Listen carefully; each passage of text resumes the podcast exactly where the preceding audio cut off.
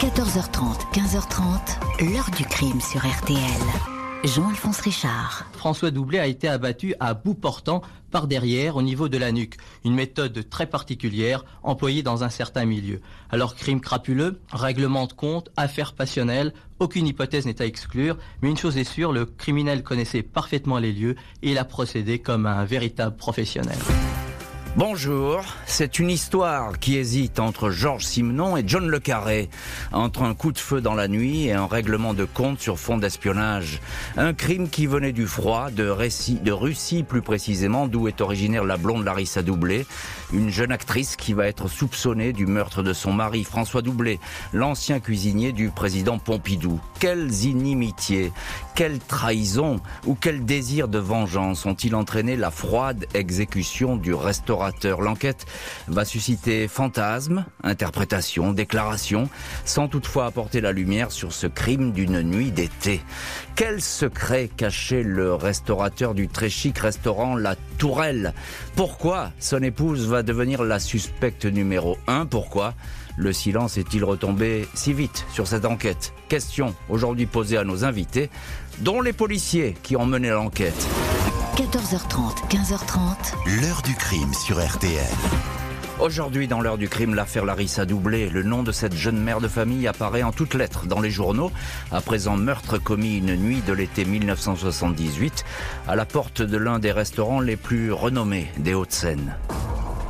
Il est 2h45 du matin, ce dimanche 16 juillet 78 lorsque deux policiers du commissariat de Vanves aperçoivent une femme qui court le long d'un trottoir du boulevard Lameroux. Celle-ci, cheveux blonds, est simplement vêtue d'un peignoir, elle est pieds nus et tient dans ses bras un bébé. Aux fonctionnaires en patrouille, elle lance ce cri. Venez vite, mon mari a été tué à la tourelle.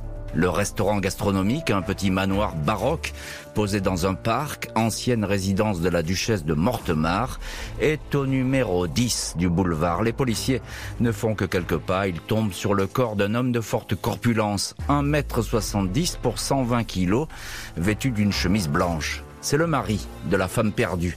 Le patron du restaurant La Tourelle, le dénommé François Doublé, 39 ans. Il s'est effondré sur le seuil de l'établissement après avoir sans doute ouvert la porte à son assassin. Un tueur à qui il a tourné le dos puisqu'il a reçu une balle dans la nuque. Les légistes indiquent qu'un seul projectile tiré à bout portant a suffi à ôter la vie du restaurateur. La mort aurait été rapide. L'arme utilisée est probablement un pistolet assez ancien, peut-être un Walter PPK plus sûrement une arme de calibre 7,65 provenant des pays de l'Est. Pistolet introuvable, le parc va être ratissé au lever du jour, un bassin municipal sondé, mais sans résultat. Larissa Doublé, l'épouse de la victime, est en état de choc et ne veut pas quitter une seconde son bébé, son fils Andrei, âgé de deux mois et demi. Elle indique avec une pointe d'accent slave qu'elle était aux premières loges quand le meurtre s'est produit. Larissa raconte que la veille, samedi, le couple et leur enfant ont passé la journée en Touraine pour visiter des châteaux et déjeuner dans un grand restaurant. La famille est rentrée dans la soirée. Sur le chemin du retour, la voiture a traversé le quartier de Pigalle sans s'y arrêter, précise-t-elle puis a pris la direction de Vanves. Arrivée à la Tourelle, Larissa raconte que François lui a proposé de prendre un dernier verre, elle a accepté, mais avant, elle a d'abord souhaité monter dans l'appartement pour faire un brin de toilette, dans la salle de bain, se changer et donner le sein au petit Andrei. Il était presque 2 heures du matin. Elle a entendu un coup de feu, terrorisée. Elle dit s'être réfugiée, cachée sur la terrasse. Elle y est restée une bonne demi-heure, dans la crainte d'être découverte. Quand elle est enfin redescendue, François était mort. Les enquêteurs de la brigade criminelle sont à pied d'œuvre. Ils ne constatent aucune effraction sur une petite table. À l'entrée du restaurant, deux verres ont été posés, une bouteille de champagne débouchée provenant de la cave de la Tourelle. Les empreintes de François Doublé figurent sur un verre, mais rien sur le deuxième verre, ni celle d'un inconnu, ni celle de Larissa. L'épouse est alors certaine que son mari, avec qui elle vit depuis quatre ans, a été tué par erreur. Les policiers s'interrogent sur le comportement de cette femme qui n'a donné l'alerte que très tardivement. Elle dit avoir été tétanisée au point de n'avoir pas prévenu un quart de police qui passait devant le restaurant. On ne la croit pas. Après 48 heures de garde à vue, elle est présentée à la juge d'instruction. L'épouse du restaurateur passe du statut de témoin numéro 1 à celui de suspecte numéro 1. Elle serait la seule qui aurait pu tuer le patron de la tourelle, même si le mobile reste inconnu. Elle nie farouchement les faits. Jeudi 20 juillet 1978, quatre jours seulement après la mort de François Doublé, son épouse Larissa est inculpée d'homicide volontaire par la juge d'instruction de Nanterre, Anne-Marie Richier. La jeune femme refuse d'être séparée de son petit André, qu'elle allait quotidiennement. Elle est donc incarcérée à la pouponnière de la prison de Fleury-Mérogis. Elle n'a pas convaincu les policiers et la juge avec ses explications considérées comme contradictoires, comme sa version selon laquelle elle était dans la salle de bain à l'étage quand elle a entendu une détonation. Voici donc ses déclarations. Je me suis paniqué et je me suis caché sur la terrasse. J'ai vu un quart de police devant le restaurant. Je n'ai pas osé appeler au secours. Je croyais qu'un criminel était caché dans la maison. J'ai attendu longtemps avant de me décider à descendre et j'ai découvert alors le corps de mon mari. La brigade criminelle se pose des questions. Comment Larissa Doublé a-t-elle immédiatement su que cette détonation était celle d'un tir qui visait expressément son mari? Pourquoi n'a-t-elle pas fait signe depuis la terrasse au quart de police secours alors qu'elle craignait pour sa vie et surtout pour celle de son bébé? Pourquoi enfin le chien du couple prompt à monter la garde n'a pas aboyé? Reste à savoir quel mobile aurait animé Larissa pour tuer un mari avec qui, a priori, elle s'entendait bien. La juge Richier se penche sur la personnalité de l'inculpé. Larissa Vatko, 29 ans, est née à Ekchar, un petit village à 80 km de Krakow, en Ukraine. C'est une fille de bonne famille et dans la nomenclatura soviétique. Un père ingénieur dans une centrale électrique, une mère professeure de géographie, tous deux bien sûr membres actifs du Parti communiste.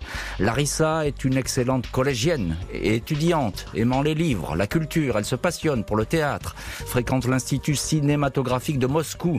La jeune femme, belle, gracieuse, intelligente, devient ainsi actrice d'État pour la télévision et le cinéma sous le pseudonyme de Laura Tomosas.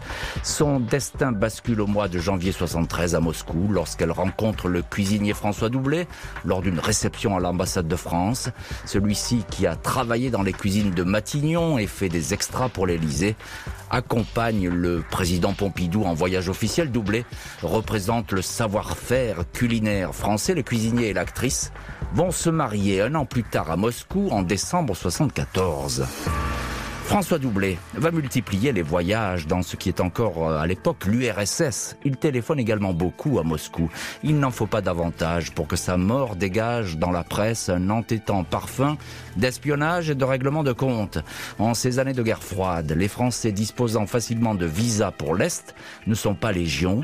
Le restaurateur a fatalement attiré la curiosité de la DST, le contre-espionnage français. De là à dire que Doublé était un agent de renseignement à la solde des Russes ou des Français ou même des deux, un agent double, rien ne le démontre. La rumeur, toutefois, ne va pas se dissiper. Larissa Doublé, qui ne retournera pas dans son pays natal après le drame, certifiera qu'il s'agit là de pures affabulations. Et pourquoi on a parlé de cette affaire d'espionnage? Parce que je suis soviétique. Alors, tant qu'on est soviétique, automatiquement on est espionne. Ça me paraît tout à fait ridicule. L'épouse du restaurateur ne va pas rester longtemps en détention. Les investigations vont néanmoins se poursuivre de plus belle et s'intéresser aussi à la vie de la victime. Jeudi 17 août 1978 au soir, Larissa Doublé quitte la maison d'arrêt de Fleury-Mérogis en tenant dans ses bras son bébé. La jeune femme, qui a la double nationalité française et russe, est placée sous contrôle judiciaire et doit pointer deux fois par semaine au commissariat. Elle répète qu'elle n'est pour rien dans cette affaire. Elle ajoute que d'ailleurs, la juge Richier ne croit même pas à sa culpabilité dès le 1er août. Elle lui aurait indiqué qu'elle allait la remettre en liberté. Mardi 29 août 78, la presse la photographie toute de noir vêtue à l'enterrement de son mari à Lisieux, en Normandie. C'est dans un village voisin que François Doublet a grandi après son CAP de cuisine. Il a travaillé dans les celles de la République, celle de l'hôtel Matignon. Il s'est marié très jeune à une Polonaise, Hélène, dont il a eu un fils. Il est ensuite entré comme maître d'hôtel au service d'un richissime éleveur de chevaux, Georges Moreau, un homme qui va lui prendre son épouse. François Doublé n'a alors d'autre choix que de divorcer. Malgré cette séparation, l'enquête montre que François Doublet a continué d'entretenir des liens étroits avec son ex-épouse Hélène et le mari de celle-ci, Georges Moreau, et même l'homme qui a financé en partie la gérance du restaurant La Tourelle. D'autres prêts auraient dû suivre pour que Doublet achète le petit château au cours de l'année 79. Deux jours seulement avant le meurtre, Larissa Doublet affirme que l'ex-épouse est venue dîner chez eux. Curieux dîner. Hélène leur aurait confié que Georges Moreau était très malade et que ses jours étaient comptés. Elle craignait ne pas pouvoir hériter car le millionnaire avait un fils adoptif. Elle aurait alors fait à François Doublet cette incroyable proposition un désaveu de sa paternité pour que leur fils devienne celui du mari mourant et que l'héritage lui revienne. Sans cela, l'argent allait leur échapper. François Doublet avait refusé, mais il n'avait cessé depuis de penser à cette histoire. L'épouse et veuve du restaurateur n'en a pas terminé avec des déclarations qui sèment le doute. Selon elle, François Doublet n'était pas un mari tranquille. François Doublet, restaurateur estimé et mondain, avait ses entrées dans les cercles politiques. Il se vantait de fréquenter du beau monde et d'en tirer certains avantages. Aurait-il alors suscité la jalousie? Larissa Doublet certifie ainsi que son mari connaissait bien le prince Jean de Breuil, ancien ministre mystérieusement abattu en 1976 sur fond de magouilles financières. Un soir, en sortant d'un dîner chez des proches du prince assassiné, dit-elle, leur voiture a été suivie. Larissa était au volant. J'accélère. On me serre à droite. Je me dégage. Au feu rouge, la voiture se range contre la nôtre et le type qui était à côté du chauffeur braque un revolver sur mon mari. Je démarre, je fais demi-tour. Mon mari était blanc comme ça témoignera la jeune femme. François Doublet ne déposera aucune plainte après cet incident nocturne. Larissa ajoute que le 15 juillet, à 8 heures du matin, la veille du meurtre, son mari a aperçu un homme seul dans le parc de la Tourelle. Il se serait étonné de cette présence inhabituelle.